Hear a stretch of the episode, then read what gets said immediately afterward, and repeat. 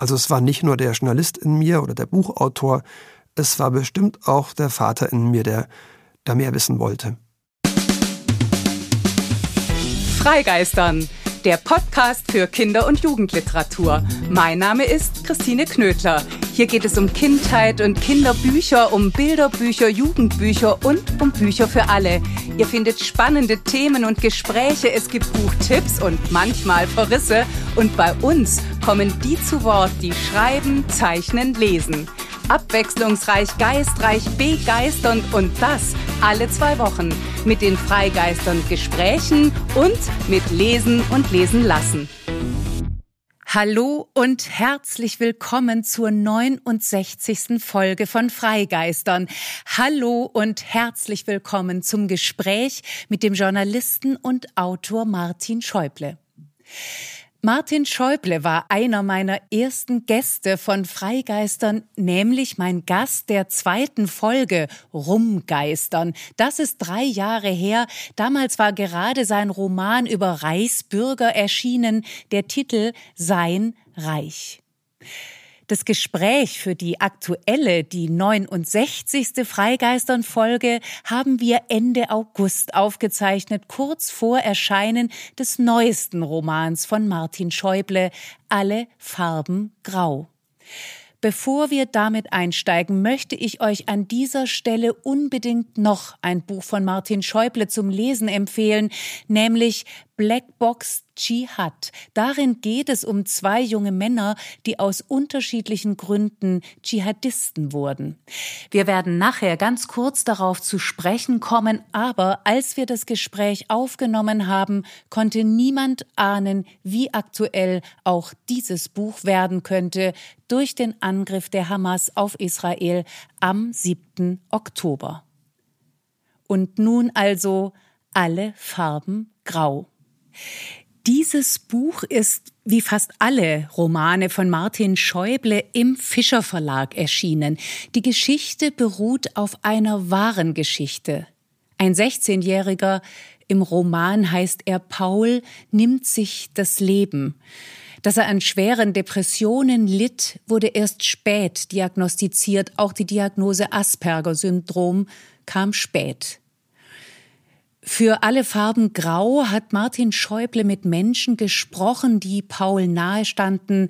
Er hat Pauls Geschichte recherchiert und zu einem Roman verarbeitet. Alle Farben Grau ist ein Buch über Depression und Suizid bei Jugendlichen. Deshalb heißt diese Folge sehr vorsichtig Freitod. Alle Farben Grau beginnt auf der Akutstation einer Jugendpsychiatrie. Dorthin hatten Pauls Eltern ihren Sohn gebracht, nachdem er angekündigt hatte, sich das Leben zu nehmen. Vor allem aber ist Alle Farben Grau ein Buch über Paul. Für mich, sagt Martin Schäuble, ist Paul ein neugieriger, unglaublich intelligenter, sehr eigener Mensch, der viele Fragen, einen riesigen Humor und besondere Interessen hat, der aber zugleich auch psychisch erkrankt ist. Paul liebt Japan, hört David Bowie, die Pixies und Sex Pistols. Er ist ein Einzelgänger, der mit seinem Besserwissen manchmal die anderen nervt. Sein bester Freund Noah sagt, über Gefühle reden war nicht so Pauls Ding, das macht er nicht so oft, eigentlich nie. Obwohl, als er aus Japan kam und nach der Klapse war das anders. Ach so, Klapse, sorry. Das ist Pauls Wort. Das ist der Ton, in dem Martin Schäuble Pauls Leben eingefangen hat und Pauls Tod. Unverblümt, direkt, ehrlich und sehr nahbar. Das Ziel, endlich offen über psychische Erkrankungen zu sprechen, hinzuschauen, zuzuhören, nachzufragen. Die Perspektive, weiterzuleben, damit in Zukunft vielleicht in Erfüllung gehen kann, was eine der Figuren aus dem Roman so formuliert. Ich hätte gesagt, lebe bitte, bitte weiter. Vor etwas über einem Monat, am 10. September 2023, wurde zum 20. Mal der Welttag der Suizidprävention begangen. Ein Grund mehr, hinzuschauen, nachzufragen, zu lesen, zu sprechen. Ich danke Martin Schäuble sehr dafür, dass wir das gleich tun werden. Vorher aber liest er uns wie immer an dieser Stelle noch das Freigeistern Auftaktgedicht. Also das Gedicht, das ich vorstellen möchte, kommt aus dem Buch Flussdiktate und das ist von der Lyrikerin Silja Rosa Schletterer. Die durfte ich kennenlernen beim Hausacher Leselenz im Schwarzwald und äh, ich hatte sie gebeten, für deinen Podcast mir ein Gedicht zu schenken. Und das hat sie dann aus den Flussdiktaten auch herausgesucht und hier ist es. Es heißt übrigens Inn, also nach dem Nebenfluss der Donau, der Inn. Ich hätte die Inn gesagt, aber der Inn ist offenbar richtiger. So, das Gedicht. Inn. Die Gefahr der ruhigen Gewässer liegt im Schlummern der dunkelsten Gedanken. Vielen, vielen Dank, lieber Martin. Dunkelste Gedanken, ja, die gibt es. Wir werden uns ihnen gemeinsam nähern und dabei auch über Helles sprechen. Hallo und herzlich willkommen. Wie schön, dass du heute hier bist, lieber Martin. Hallo, danke für die Einladung. Dein neues Buch Alle Farben Grau erscheint im Fischer Verlag für Leserinnen ab 14 Jahren. Und bevor wir da einsteigen werden, folgt an dieser Stelle wie immer der Freigeistern Fragebogen, aber in etwas abgespeckter Form. Denn ob du ein Vielleser warst in deiner Kindheit oder nicht, das könnt ihr, liebe Freigeistern ZuhörerInnen, einfach nachhören. Auch das Lieblingsbuch der Kindheit von Martin Schäuble. Weißt du es noch, Martin? Ich musste gerade überlegen. Nee, bin, bin ja gespannt, was ich damals gesagt habe.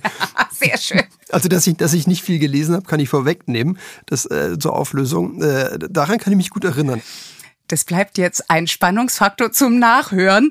Es gibt eine Frage, die hat's bei der zweiten Folge Freigeistern, die Rumgeistern hieß, weil es mir um diese vielen absurden Gedankengänge, die ebenso rumgeistern, ging. Diese Frage war damals noch nicht dabei, nämlich, gibt es ein Buch, lieber Martin, das dich als Kind, starkes Wort, traumatisiert hat oder aber jedenfalls schon nachhaltig erschreckt? Also ich glaube, das war, wenn, dann war es die unendliche Geschichte. Aber äh, da muss ich sagen, das Trauma weckte daher dass der Film, im Gegensatz, der Autor hat das anders gesehen, aber mir hat der Film sehr gut gefallen und das Buch fand ich äh, gar nicht mehr so richtig lesbar, beziehungsweise dachte, oh, wie ist das denn? Ich habe es einfach nicht verstanden. Es war so viel und so kompliziert. Habe ich als Erwachsener genau andersrum gesehen. Da fand ich äh, den Film grottenschlecht, aber, aber das Buch ganz gut geschrieben. Aber als Kind weiß ich noch, da, da kam ich gar nicht rein. Mhm. Tut mir leid, das musste hiermit gesagt sein. Was sich ja in drei Jahren sicherlich ändert, also hoffe ich, für dich. Was ist dein aktuelles Lieblingsbuch?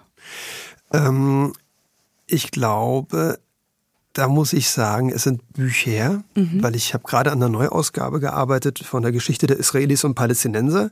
Das ist so ein, war mein allererstes Buch, ein Sachbuch. Und da habe ich jetzt gerade sehr viele Bücher, Romane lesen dürfen von israelischen Autoren, ähm, die äh, den Konflikt äh, aus ihrer Sicht äh, schildern und äh, Asaf Gafron zum Beispiel ist dabei einer, der, der, der ganz äh, vorneweg das sehr gut macht, in so einer verpackten Geschichte, handelt eigentlich so ein bisschen von, von Staatsgründung und Israel, jüdischen Geheimdiensten. Israelisch gab es ja noch nicht jüdischen Geheimdiensten, also vor der Staatsgründung. Ähm, das war so mein Thema. Aber wie gesagt, wenn du jetzt fragst, Lieblingsbuch, ich hänge da noch total in diesen vielen, vielen Geschichten und Erzählungen drin äh, weil da gibt es so, Medien, so einen Medienteil in einem Sachbuch. Da empfehle ich zu jeder Epoche geschichtlich immer Romane. Mhm. Da, da bin ich noch äh, ziemlich tief drin. Also das freiwillige Lesen, so nenne ich das immer, kommt jetzt erst wieder, dass ich auch mal Bücher lesen darf, die ich nicht beruflich brauche, sondern einfach, die mich interessieren. Ah, doch, da fällt mir was ein. T.C. Boyle, äh, das neueste Buch, äh, dann durfte ich auch erleben bei einer Lesung in Stuttgart. Ähm, so, das war wirklich freiwillige Lektüre und eine sehr, sehr schöne Lektüre. Und dass ich jetzt den Titel nicht erwähne. Ist es vielleicht Blue Sky? Richtig, war der Beweis, ja. dass es sehr spontan ist mit deinen Fragen. Welches Buch hast du zuletzt nicht zu Ende gelesen und warum? Das ist auch fies, weil ich eigentlich die meisten Bücher nicht zu Ende lese. Äh, es ist wirklich so, dass ich ganz oft dann mir denke, wie wie zeitaufwendig wäre es jetzt zu Ende zu kommen. Oft ist der Klappentext, ich kenne das ja selbst bei meinen Büchern, ich mache es ja nicht anders. Ich verspreche da die große weite Welt und dann äh, ja, wird man überrascht, was da wirklich einen erwartet. Oder, oder äh, das ist eben sehr häufig so, dass, dass es dann der, der Klappentext, der Verkaufstext ist. Also da muss ich sagen, zwei Drittel der Bücher, die ich anfange, lese ich nicht zu Ende. Mhm. Und das war bestimmt auch der Fall bei den vielen israelischen Büchern, die ich las. Ähm, einfach aber auch, weil man merkt, dass die, gerade wenn es um den Konflikt geht, für speziell ausländisches Publikum geschrieben sind, die sich für den Konflikt interessieren. Und dann kommt man halt in sehr viele Stereotype rein, in so Dinge rein, die man denkt, naja, muss man nicht nochmal hören, nochmal lesen.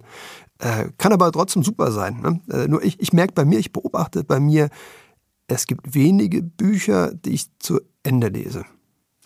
Wie lautet die erste Zeile deines Lieblingsgedichtes?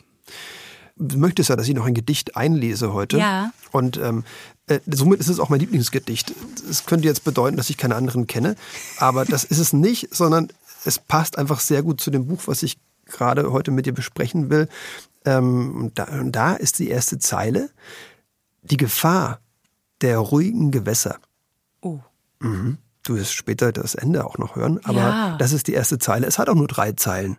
Bei, bei Gedichten, da, da habe ich das, äh, die, die lese ich auch immer zu Ende, muss ich sagen.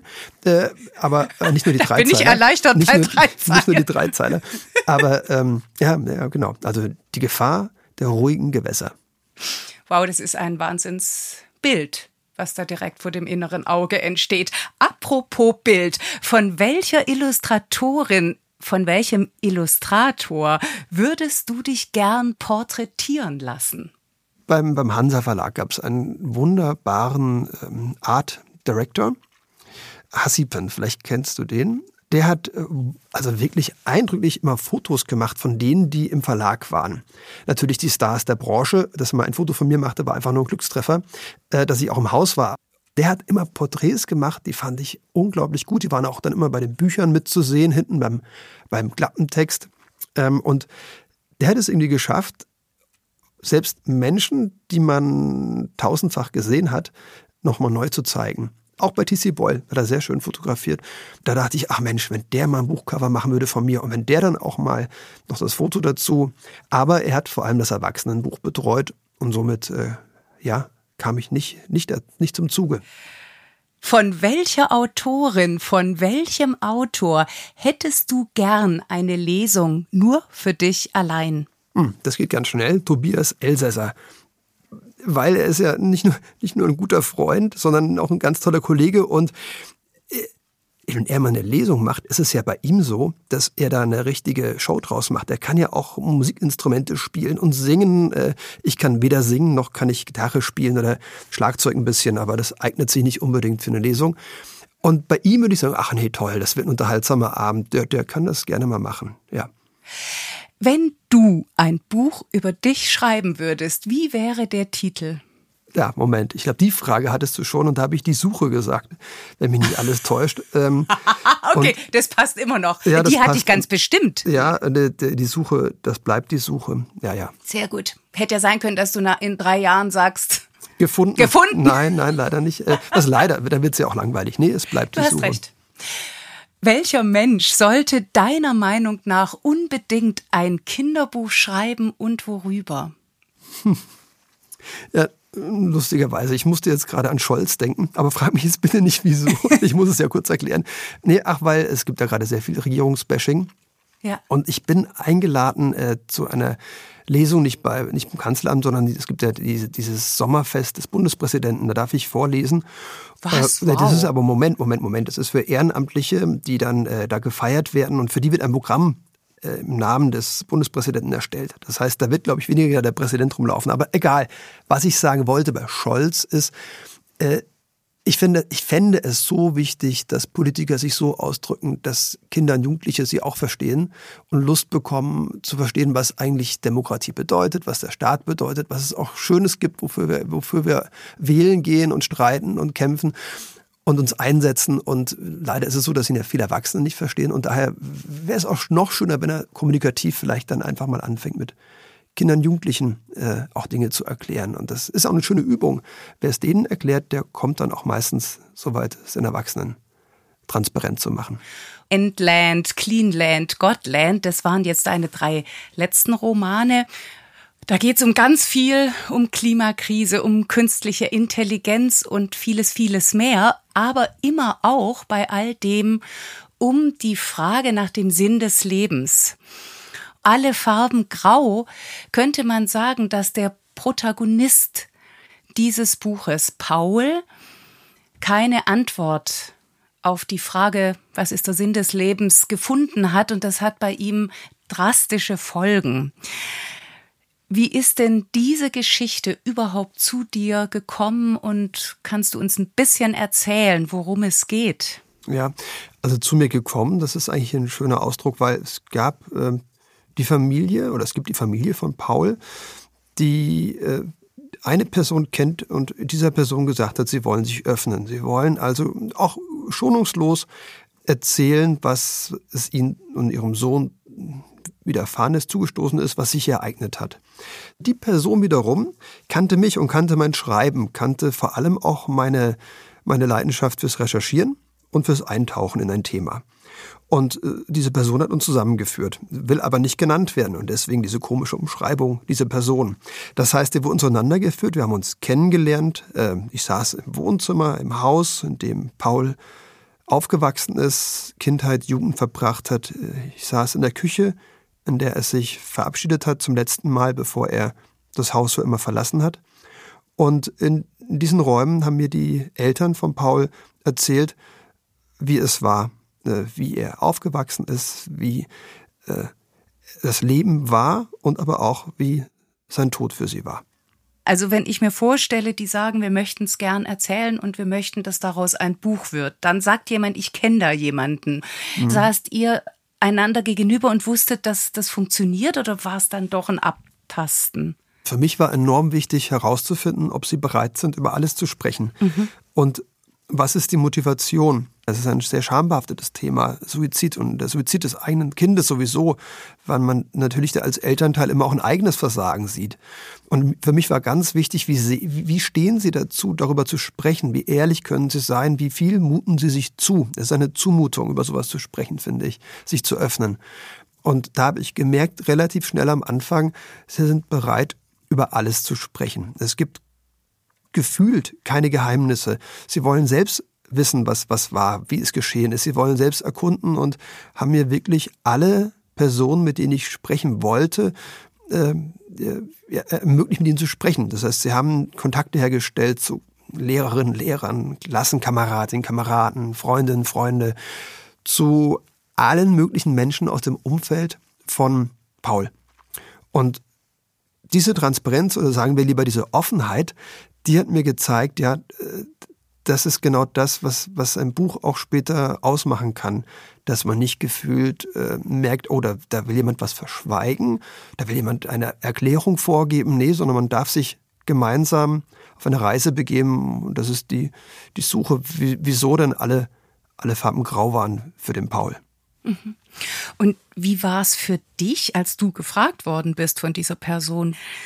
Man darf durchaus auch in dem Zusammenhang ja von Neugierde und eigener Offenheit auch sprechen. Ich meine, du musst ja dafür auch bereit sein. Es ist nun mal so, dass das Thema äh, Depression, was ja ein großes Thema im Buch ist, und Suizid, dass das seit Covid-19, Pandemie und Corona schon alltäglich in den Medien präsent war. Das heißt, äh, dass die Akutstationen für Kinder und Jugendliche überfüllt sind, dass die Wartelisten bei den Psychologinnen und Psychologen endlos lang sind. All das äh, war schon Tagesgeschäft. Das, das hat man wirklich alltäglich äh, lesen können oder sehen können, hören können. Das heißt, für mich war dann dieses Thema hier nicht ganz neu. Aber ich habe gemerkt, vielleicht auch deswegen, weil es schon so, so Thema war, dass man merkt, psychische Erkrankungen nehmen zu, die Isolation macht was aus einem, mhm. dass ich auch wirklich mehr dazu erfahren möchte, lernen möchte. Und ich glaube auch, was entscheidend war, ich bin ja auch Vater von drei Söhnen. Und ich habe das Buch auch bestimmt geschrieben, weil ich mich als Vater sehr dafür interessiere. wie kann man denn so etwas erkennen, wenn es dem eigenen Kind nicht gut geht? Wie verhält sich das? Und wie geht es der Familie damit? Wie, wie sieht da die Entwicklung aus? Also es war nicht nur der Journalist in mir oder der Buchautor, es war bestimmt auch der Vater in mir, der da mehr wissen wollte. Es ist das fürchterlichste, glaube ich, was Eltern passieren kann. Und es ist ohnehin, selbst wenn es jetzt präsenter ist in den Medien, rührt's halt an Grenzen wahrscheinlich von jedem. Also dieses äh, schon über Sterben und Tod äh, leben wir nicht in einer Kultur, die da sehr offen wäre. Suizid ist nicht total tabuisiert, aber schon, also ich, du hast ja auch den Begriff der Scham genannt und ich glaube, die trifft dazu. Habt ihr denn dann für euch so eine Form gefunden, wie in einem meinetwegen therapeutischen Gespräch, dass man sagt, wir treffen uns aber länger als eine gewisse Zeit werden wir nicht reden und dann trennen wir uns wieder und dann treffen wir uns wieder. Es hat sich eher natürlich ergeben, glaube ich, im Gespräch, dass wir irgendwann wussten, wann genug ist. Oder es ist aber auch so, ich meine, es darf auch geweint werden beim Gespräch. Und äh, ich hatte eine sehr gute psychologische Beratung an meiner Seite habe mich also mit einer Therapeutin und einem Therapeuten öfters dazu getroffen, die mich äh, da begleitet haben, damit ich das Ganze auch von der Recherche her, vom, von der Gesprächsführung her äh, gut, gut, gut mache und auch gut für mich mache, dass ich auch wieder gut aus den Gesprächen rauskomme. Und da war so ein Lehrsatz ähm, von beiden. Mhm. Nur weil jemand weint, ist es kein Abbruch eines Gespräches. Da entlädt sich etwas. Es kann auch eine, sehr heilende Wirkung sein, einfach mal zu weinen im Gespräch. Also dann abzubrechen und zu sagen, wir machen morgen weiter, ist vielleicht das Schlechteste, weil vielleicht ist es für die Person das erste Mal, dass sie dazu auch wirklich weinen kann und weinen will und es zulässt und dann kommt ja was raus. Das trifft auf die Eltern zu, aber vor allem auch auf die anderen Gesprächspartnerinnen und Partner, die zum ersten Mal dann auch über das Thema wirklich gesprochen haben. Die Eltern haben ja als Betroffene sehr oft darüber geredet, aber eine Klassenkameradin und Kamerad oder ich habe teilweise auch dann, er war ja in Japan in einer Schule, der Paul, im Internat, habe dann auch teilweise da mit Menschen geskypt und die, die haben dann zum ersten Mal äh, darüber gesprochen. Und wie man so ein Gespräch führt, dass beide Seiten gut rauskommen, das, das habe ich mir da auch mit therapeutischer Hilfe ähm, angeeignet. Bist du trotzdem mal an eine Grenze gestoßen, dass du dir gesagt hast, ich, die Frage, die kann ich jetzt einfach nicht stellen oder etwas Bestimmtes kann ich so nicht aufschreiben? Nee, das, das nicht. Die Familie hat es mir aber auch leicht gemacht. Also die Eltern von Paul, weil die sehr offen waren. Die sind jetzt sehr engagiert. Sie wollen also auch richtig viel Prävention betreiben, damit äh, mehr über psychische Erkrankungen bei Kindern und Jugendlichen gesprochen wird. Und das heißt, da war ein großer Wunsch, auch endlich zu sprechen und ein Tabu zu brechen, was ihrer Meinung und meiner Meinung nach kein gesundes Tabu ist, wenn sowas überhaupt gibt. Also das darüber sprechen zulassen und nicht das Verschweigen. Was aber vielleicht so eine Eingrenzung war bei der Arbeit, war, ich habe ja mit vielen Menschen gesprochen, die haben mir Dinge gesagt, die die Familie nicht kannte, die die Eltern nicht wussten. Mhm. Weil mir natürlich andere Dinge gesagt wurden als Außenstehendem. Äh, und die Vereinbarung mit den Eltern von Paul war, dass ich nie sagen werde, was im Buch Fiktionalisierung ist und was mir wirklich so gesagt wurde. Weil das war ganz wichtig, zum einen, um die Persönlichkeitsrechte oder auch gewisse, eine gewisse Intimsphäre der meiner Gesprächspartnerinnen und Partner zu wahren. Zum anderen aber auch, um klarzumachen, es ist ein Buch über Paul, der im echten Leben einen anderen Namen trägt. Mhm. Und es ist Fiktionalisierung dabei, es ist eine wahre Begebenheit, eine wahre Geschichte, aber eben mit erweitert um Fiktion und auch die Personen habe ich dann teilweise das Geschlecht geändert, beziehungsweise auch mal aus zwei Personen einer Person gemacht, wenn es sonst zu offensichtlich wäre, wer denn dahinter steckt. Es sollte eben nicht so sein, dass man weiß, aha, die Person XY hat mit mir gesprochen, sollte offener sein. Das heißt, das war die einzige ähm, Regelung oder die einzige, äh, sagen wir so, die einzige Vereinbarung zwischen uns, dass ich eben es offen lasse, was Fiktion ist und was Wahrheit ist. Ansonsten haben die von sich aus ganz offen berichtet und erzählt. Das, ich versuche das gerade noch zu in meinem Kopf sozusagen geklärt zu kriegen, wie man das, wie man das schafft. Also da dann auch zu vertrauen und zu sagen, ja, das lasse ich zu. Also für mich war die größte Herausforderung bei den Kapiteln gegeben, in denen Paul spricht. Es gibt ja verschiedene Perspektiven im Buch. Man hört die Eltern, man hört den Japanischlehrer, man hört auch oder man liest dann eben auch äh, Alina, eine Protagonistin, die auch in der Akutstation war mhm. und äh, eben dann den Paul. Und den Paul, den habe ich nicht am Anfang geschrieben, den habe ich erst nach einer gewissen Zeit schreiben können, also aus seiner Perspektive, aus der Ich-Perspektive von Paul zu schreiben. Davor hatte ich sicherlich lange hm, etwas Sorge, bis ich aber wusste irgendwann, nein, ich muss es machen, weil äh, um ihn geht's und irgendwann, glaube ich, war er mir der Paul im Buch, sage ich ganz bewusst, der fiktionalisierte Paul, war er mir so nah, dass es mir auch nicht schwer fiel.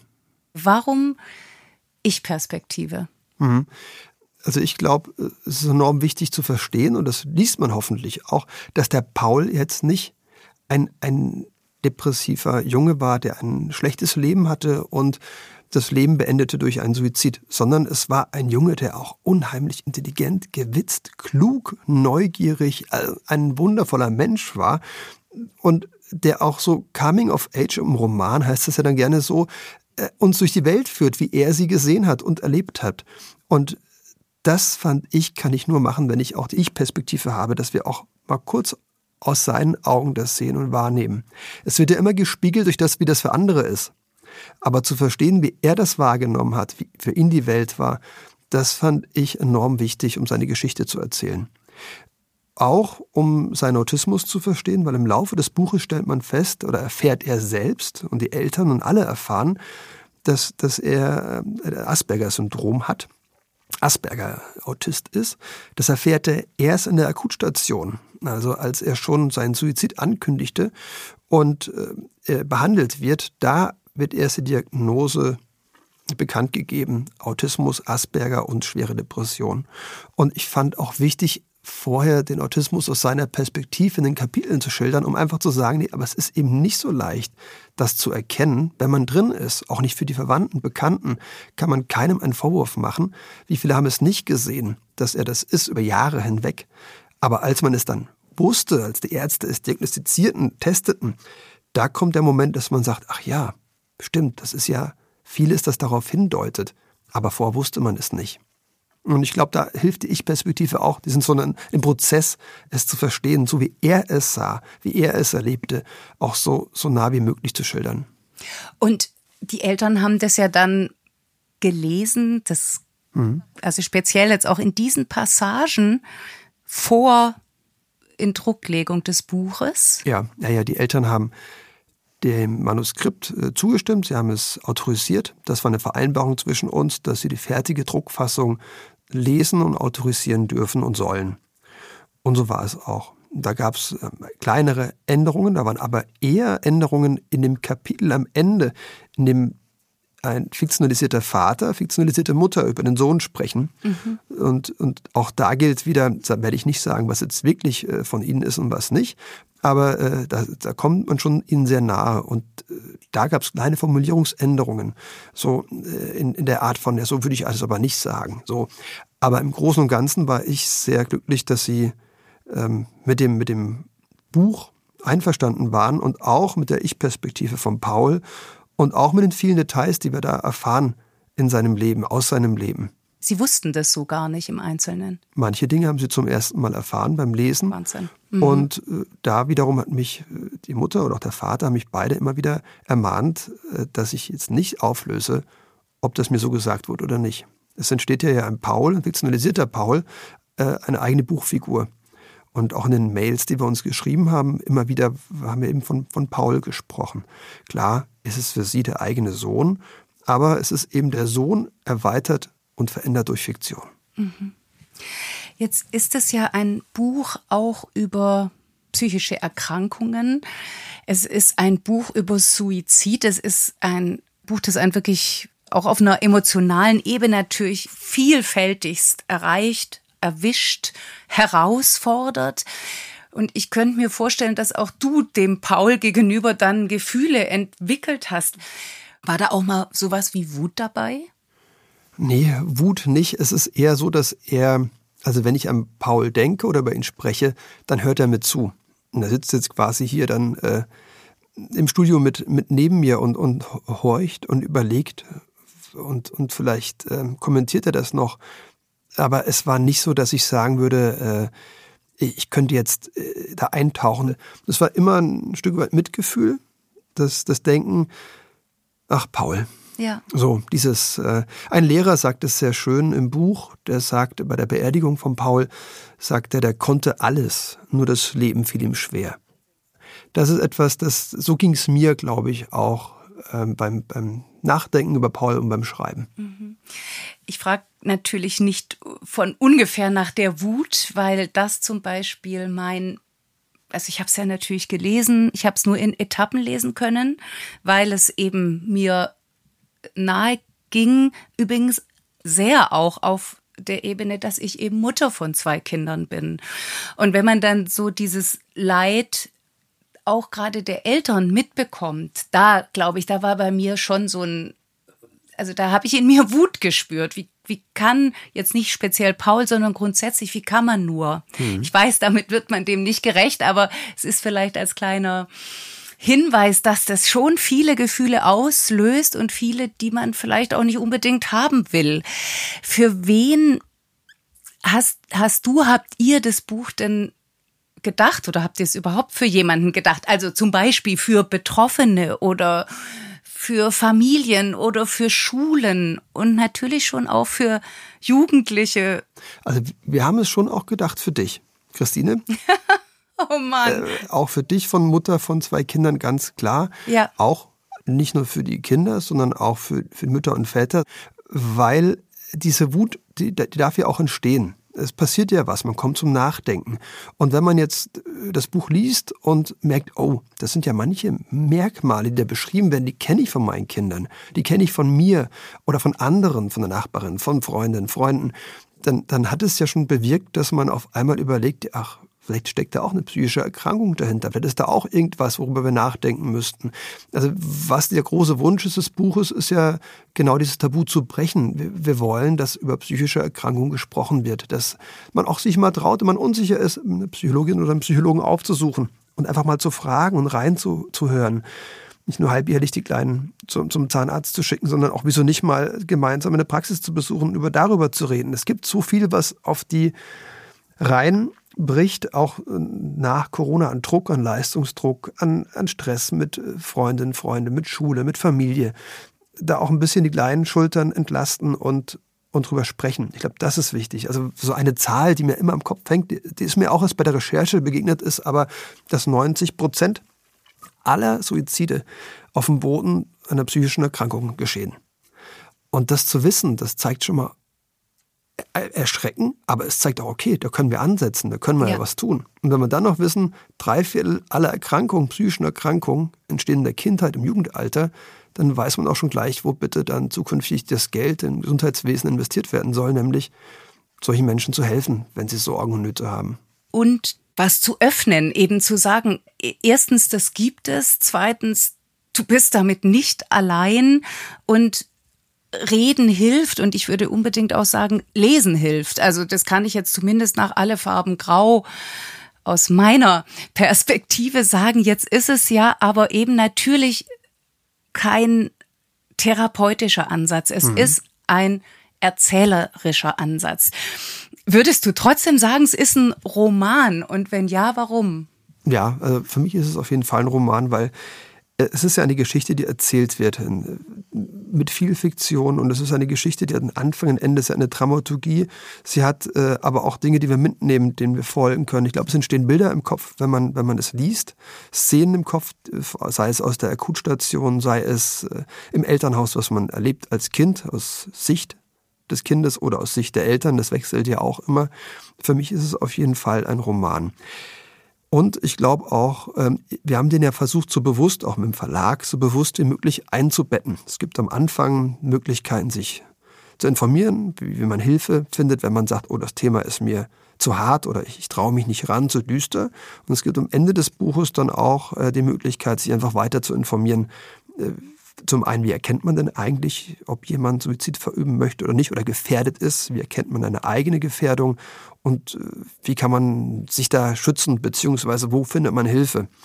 Das heißt, das ist eingebettet in so ein Sach, Kontext, würde ich mal sagen, also ein, ein, ein, Hilfsgerüst. Aber dazwischen ist es für mich auf jeden Fall, auf jeden Fall ein Roman, ja.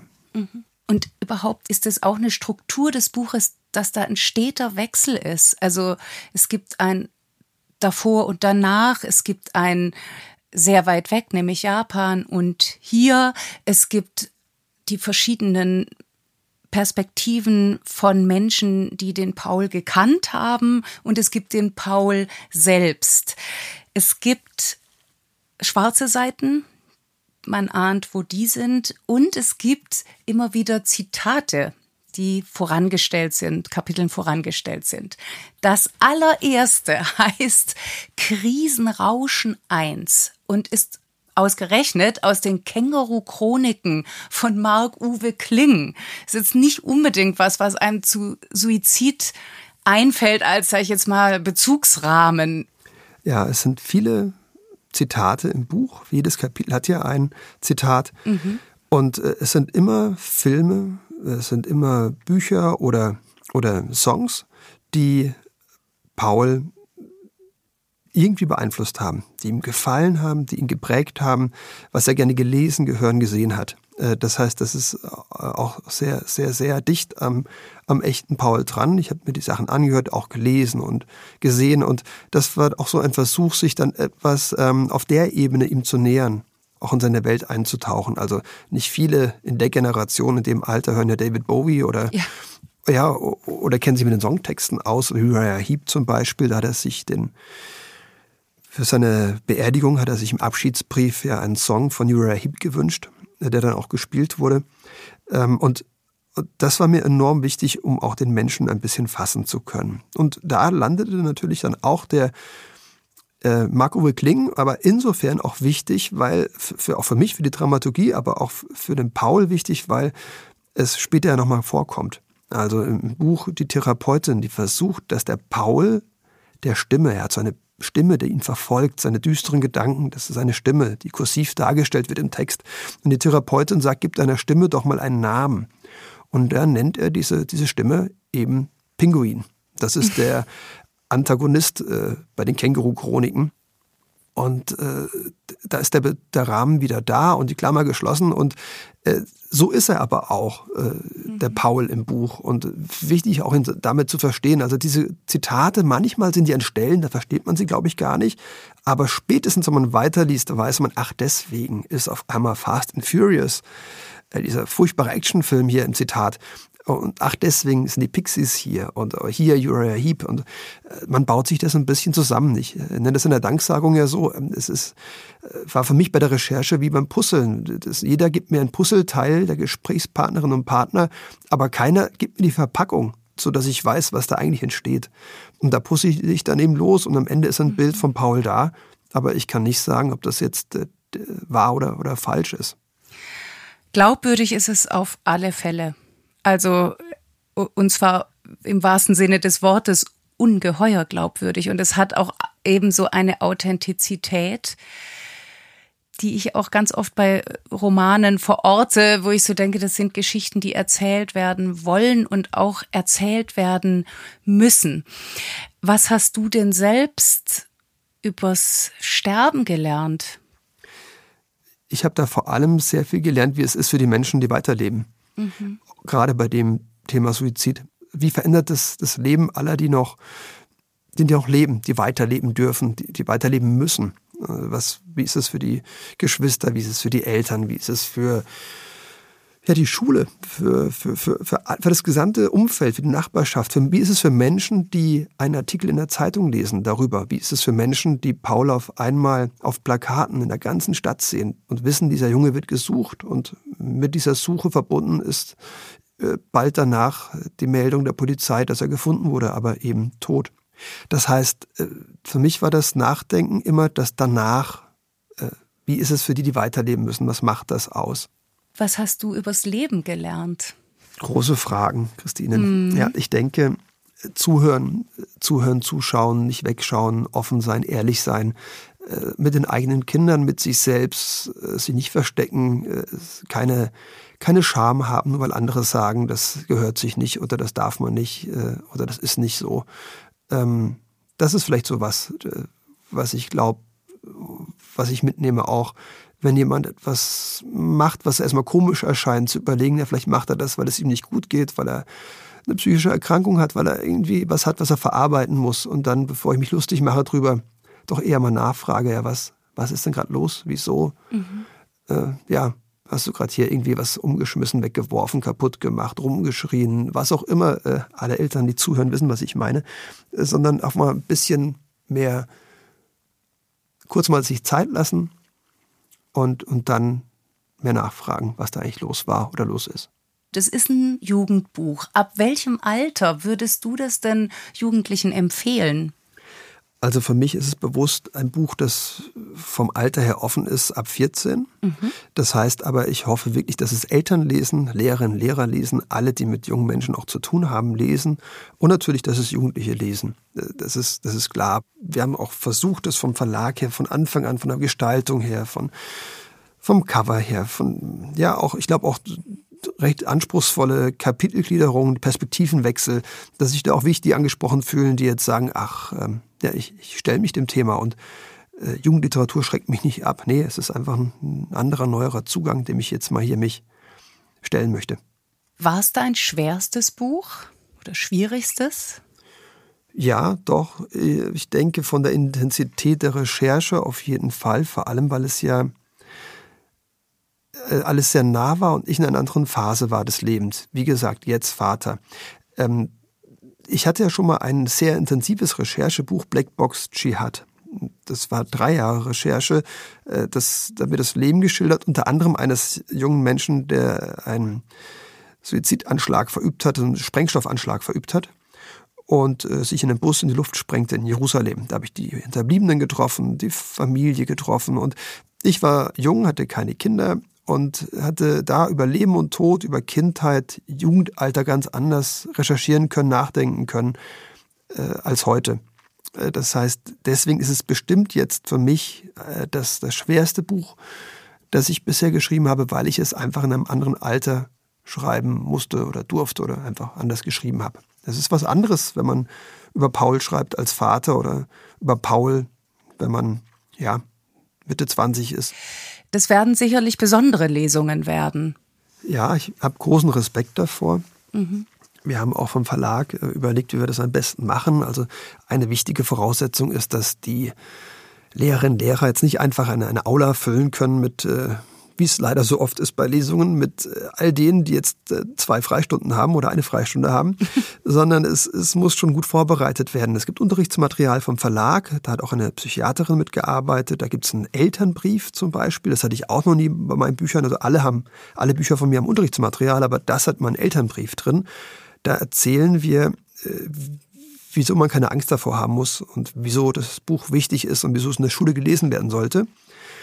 Und das ist eine Anregung, das können die Schulen den Eltern mit auf den Weg geben, damit sie wissen, wieso alle Farben grau gelesen wird. Die Veranstaltungen selbst dürfen nur stattfinden, wenn die ähm, Schulpsychologin, Psychologe mit im Raum ist, beziehungsweise Vertrauenslehrerin, Vertrauenslehrer. Da müssen Menschen im Raum sein, die im Fall der Fälle, wenn einer den Raum verlässt, weil es zu viel wird, mit der Person sprechen können, die danach, wenn es Redebedarf gibt und den Wirts geben, auch da sind und sagen, übrigens, wenn ihr das Gefühl habt, das geht euch auch nicht gut, und nicht, weil ihr es gerade gehört habt, sondern davor schon, mhm. dann geht ja beides, dann, dann sind wir hier. Also ich hatte das auch schon bei anderen äh, Büchern erlebt, dass viele gar nicht wissen. Ich bin ja oft an Schulen, dass es eine Vertrauenslehrerin gibt oder dass ein Vertrauenslehrer genauso Schweigepflicht hat wie der Schulpsychologe. Ähm, das, das, das, glaube ich, kann man ja auch nutzen, um mal auf diese Einrichtung in einer Schule aufmerksam zu machen. Und die müssen aber im Raum sein. Das ist eine Voraussetzung. Ich würde dich jetzt sonst fragen und, und was kommt jetzt? Aber ich finde, du klingst so, als wäre das jetzt das, was da ist und dieser Gedanke noch nicht im Raum steht, wie das oft sonst vielleicht beim Schreiben ist. Liege ich da richtig? Ja, es ist schon eine gewisse Erschöpfung bestimmt da, aufgrund äh, der Intensität der Recherche, aufgrund des Themas. Ich habe etwas das habe ich aber neu angefangen. Es äh, wird von der Thematik nicht allzu viel leichter werden. Ähm, ich stelle mich da nochmal einer, einer finde ich, einem, einem Tabu. Mhm. Aber mehr sage ich dazu auch noch nicht, weil äh, da muss erstmal der erste erste Satz formuliert werden. Und ich war da gerade erst aus der, ich kam da gerade erst aus der Recherche. Es ist ja immer so, man hat ja Zeit, du kennst das ja auch, wenn das Buch im Lektorat ist, äh, geschrieben ist, hat man ja viel Zeit, um etwas Neues zu recherchieren. Recherche für ein neues Buch habe ich gemacht, aber ich habe noch nicht geschafft, äh, damit anzufangen zu schreiben. Das, das kommt jetzt. Ich hoffe, meine Lektorin hört nicht zu. Die erwartet nämlich schon bald äh, neue Zeilen. Hm. Ich könnte jetzt bestimmt nicht äh, wieder meine nächste Land-Dystopie formulieren, wie Cleanland, Godland, Endland. Mhm. Das ist ja, äh, das würde jetzt nicht funktionieren. Also ich, ich muss schon noch ein bisschen hier in, in, den, in dem Stoff des Jetzt und hier drin sein, was, was Menschen, da junge Menschen gerade bewegt, ähm, meiner Meinung nach, und da bleibe ich auch drin. Ich könnte jetzt nicht umstellen zu einer das klingt jetzt komisch, aber zu einer leichten Dystopie, weil natürlich sind das auch Recherchen, aber über die Zukunft zu schreiben, das ist natürlich eine, eine ganz andere Nummer als über Probleme, die heute da sind und die dann so, so äh, teilweise auch erschüttern können. Erschüttern auf alle Fälle, aber in der Erschütterung liegt ja auch die Bewegung. Hm. Und das, finde ich, ist in alle Farben grau unbedingt drin. Und lieber Martin, ich danke dir sehr, sehr für dieses Gespräch jetzt und für deine Antworten und für den Roman. Danke dir für die Einladung, dass ich zum zweiten Mal bei dir sein durfte. Also danke auch für deine Fragen und danke aber auch, dass du alle Farben grau, ja, dass, dass du dich auch dem gestellt hast und auch neugierig warst und gelesen hast und auch, dass du wütend warst an manchen Stellen. Dafür danke ich dir auch. Bis bald, Martin. Bis dann. Tschüss. Ciao. Eigentlich kommen die Lesungen aus den Büchern, über die wir sprechen, inzwischen ja immer in der Folge lesen und lesen lassen. Aber in diesem Fall war es mir lieber, war es uns lieber, Martin und mir, dass das Lesen, das Vorlesen direkt im Anschluss ans Gespräch stattfindet und darum also wird Martin Schäuble euch jetzt noch ein Stück aus Alle Farben Grau lesen.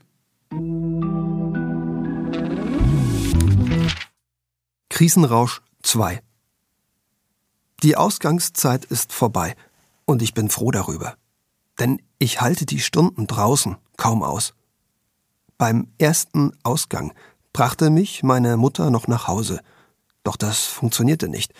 Zu Hause behandelten sie mich wie einen Kranken, was ich mit meiner Depression auch bin, aber was ich nicht sein will. Doch das allein macht einen ja leider nicht gesund. Meine kleinen Schwestern dachten sich, nur weil ich zurück bin für ein paar Stunden, geht es mir gut, fühle ich mich wohl, bin ich wieder der spielfreudige große Bruder. Doch ich regte mich nur über alles auf.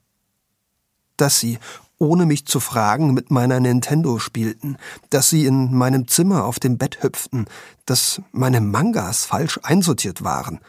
Obwohl mir das alles immer egal war, auf einmal wollte ich meine miese Laune an Lena und Sophie auslassen. An diesem ersten Ausgangstag zu Hause, da versuchte mein Vater ein Gespräch anzufangen über Sachen, die mich vor ein paar Monaten noch brennend interessiert hätten die japanische Kultur zum Beispiel oder die Biografie von David Bowie. Um den Gesprächsverlauf ultimativ zu optimieren, verknüpfte mein Vater in seinem Versuch beides, Bowie und Japan.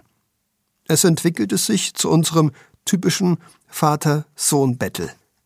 Ich wollte ihn so wenig verletzen wie meine Schwestern, aber es ging nicht anders. Ich meine, ich bin immer ziemlich klar und direkt, Wer mit mir viel Zeit verbringt, weiß, wie ich es meine. Aber nun bleibe ich total ernst. Wenn ich so etwas sage, ich meine, ich bekomme kein Lachen mehr heraus, nur noch so ein fieses Grinsen. Und das tut auch schon weh. Können wir einfach im Auto bleiben? fragte ich deswegen meine Mutter heute. Ich wollte nicht noch einmal nach Hause. Lena, Sophie und Papa warten aber auf dich. Bitte, Mama. Willst du es nicht wenigstens versuchen? Haben wir schon versucht. Hat nicht geklappt. Meine Mutter wartete noch ein paar Sekunden und rief zu Hause an. Ich vermutete, meine Schwestern und mein Vater waren nicht wirklich traurig darüber. In meinem Zustand bin ich für alle eine Zumutung. Nach dem kurzen Gespräch schaltete meine Mutter den Motor an. Dann fahren wir aber irgendwo hin, okay? Wir bleiben nicht hier vor der Klinik. Aber wir bleiben im Auto. Abgemacht. Danke. Wohin soll ich fahren? Zum Stadtwald. Lass uns dahin fahren. Hast du keinen Hunger? fragte meine Mutter, und sie zählte nicht auf, was sie sicher zu Hause alles für mich gekocht hatte, was jetzt kalt werden würde. Sie sah, wie es mir ging, und das Letzte, was ich brauchte, war noch ein schlechtes Gewissen, weil ich das von ihr gekochte Essen verschmähte. Bestünde die Möglichkeit, eine Pizza zu organisieren? Die bestünde durchaus, sagte meine Mutter und rief beim Italiener an. 25 Minuten später parkten wir auf dem Waldparkplatz. Der Regen trommelte auf das Autodach und außer uns beiden hatte offenbar keiner das Bedürfnis nach Wald. Zumindest waren wir die einzigen hier. Meine Mutter schaltete den Motor aus und öffnete das Fenster auf ihrer Seite ein Spalt. Ich wollte keine Waldluft und machte mich sofort über die Salami-Pizza her. Du hast noch gar nicht nach deinem Handy gefragt. Wo ist mein Handy? Liegt da vorne, in deinem Rucksack. Ich legte das angebissene Stück Pizza zurück in den Karton und zog mein Handy raus, schaltete es ein und wollte nicht wissen, wer mich die letzten Tage angerufen oder mir etwas zugeschickt hatte. Ich interessierte mich für niemanden, scrollte nur durch meine Playlist. Die anderen leben ihr Leben. Und ich? Ich sterbe mein Sterben. So fühlt sich das an gerade.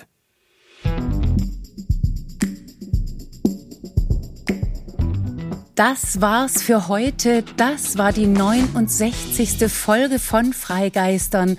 Das war das Gespräch mit Martin Schäuble. Ich danke von ganzem Herzen. Und wie immer danke ich euch fürs Zuhören. Alle Infos zu den Büchern, von denen heute die Rede war und alle bisherigen Folgen findet ihr auf unserer Website freigeistern.com und natürlich freuen wir uns, wenn ihr uns bei Instagram folgt. Wir hören uns am nächsten Freigeistern Donnerstag am 26. Oktober wieder zu einem neuen Lesen und Lesen lassen. Und vorher kreuzen sich ja vielleicht unsere Wege auf der Frankfurter Buchmesse. Das wäre doch was. Jedenfalls wünsche ich euch eine gute, eine behütete Zeit, eine Zeit in allen Farben. Tschüss!